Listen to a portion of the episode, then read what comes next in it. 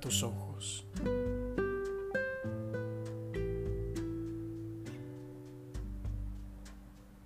Contempla.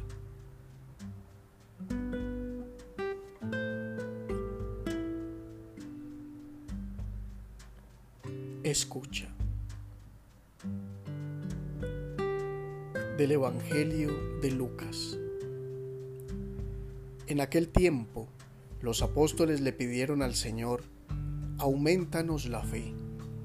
El Señor contestó, si tuvierais fe como un granito de mostaza, diríais a esa morera, arráncate de raíz y plántate en el mar, y os obedecería. Suponed que un criado vuestro trabaja como labrador o como pastor. Cuando vuelve del campo, ¿quién de vosotros le dice, enseguida, ven y ponte a la mesa?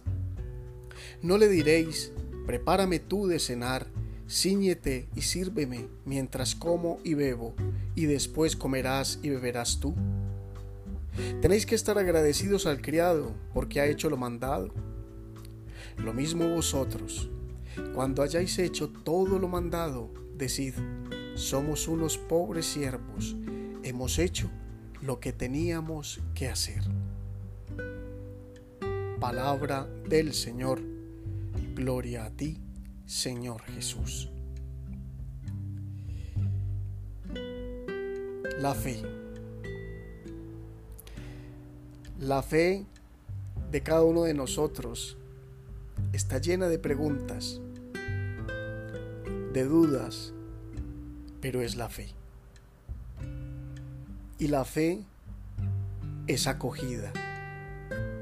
Con ella acogemos el misterio divino que nos habita por dentro. Es propio del ser humano creer. La vida es una búsqueda constante para confirmar nuestra fe. Por eso parece muy propicia la petición de los apóstoles, aumentanos la fe. Creemos, pero necesitamos creer más, creer mejor. Pero además de aumentarla, el ser humano necesita definir en qué o en quién cree.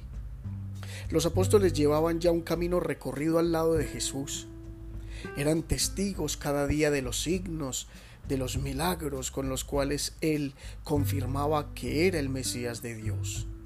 También eran depositarios de todas las palabras, de todas las enseñanzas del Maestro, con las cuales les revelaba el reino del Padre.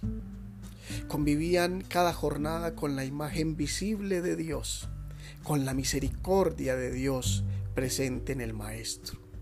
Pero necesitaban creer aún más Surge de Jesús esa respuesta conocida y repetida por todos nosotros en un sinnúmero de cantos, mensajes y discursos. Si tuvieran fe como un granito de mostaza. Es lo mismo que si les dijera si en verdad tuvieran fe. Los apóstoles tardaron en comprender lo que a nosotros mismos también nos cuesta mucho cuando Jesús les dijo que si su fe fuera suficiente, podrían decirle a la morera que se trasplantara y ésta lo haría, no se refería a la espectacularidad externa del signo, sino al hecho de que Él, Jesús, es la razón de la fe. Y ellos, estando frente a Él todo el tiempo, caminando junto a Él, aún no lo han comprendido. Han caminado y compartido día y noche con Él y no logran descubrir del todo que acogiendo su palabra y su presencia en el corazón, que estando a su lado, todo lo imposible se vuelve posible. La fe une la fragilidad del ser humano con la fuerza de Dios. Y eso es lo que quiere Jesús, que descubra todo aquel que le sigue. Nosotros solemos poner la fe en cosas que no nos dan la fuerza, en lo pasajero que nos deslumbra y creemos equivocadamente que hemos puesto la fe en Dios. Por eso cuando las cosas no resultan como lo esperamos, concluimos que nuestra fe no sirvió para nada o que Dios no comprende, no corresponde a nuestra confianza. Por eso es preciso que comprendamos que la fe, la fe verdadera, es acoger a Dios en nuestra vida, abrirle las puertas para que haga posible su voluntad amorosa en medio de nuestra fragilidad. Él ha de ser el fundamento de nuestra fe. Si es así, podremos irradiarla realmente a nuestro alrededor, en los que amamos, en lo que hacemos y en lo que tenemos. El seguimiento de Jesús debe servirnos para conocerle verdaderamente. Si le conocemos, podremos acogerlo y amarlo. De ese modo la vida misma será un milagro tan portentoso como el hecho de que una pequeña semilla de mostaza se convierta en un enorme árbol que da frutos en abundancia. Creer en Dios nos permitirá creer en nosotros mismos para alcanzar todo aquello que nos lleve a estar siempre más cerca y más íntimamente unidos a Él. Pero para poder creer hay que estar siempre abiertos a dejarse sorprender. Podremos servir y entregarnos completamente sin esperar nada a cambio, porque sabremos que en Él está todo nuestro tesoro, que Él es la razón de vivir, la razón de creer la razón de confiar. Al final descubriremos que, fundamentados en la fe, todo lo que hicimos era lo que teníamos que hacer. Amar a Dios en todo y en todos. Para terminar, oremos.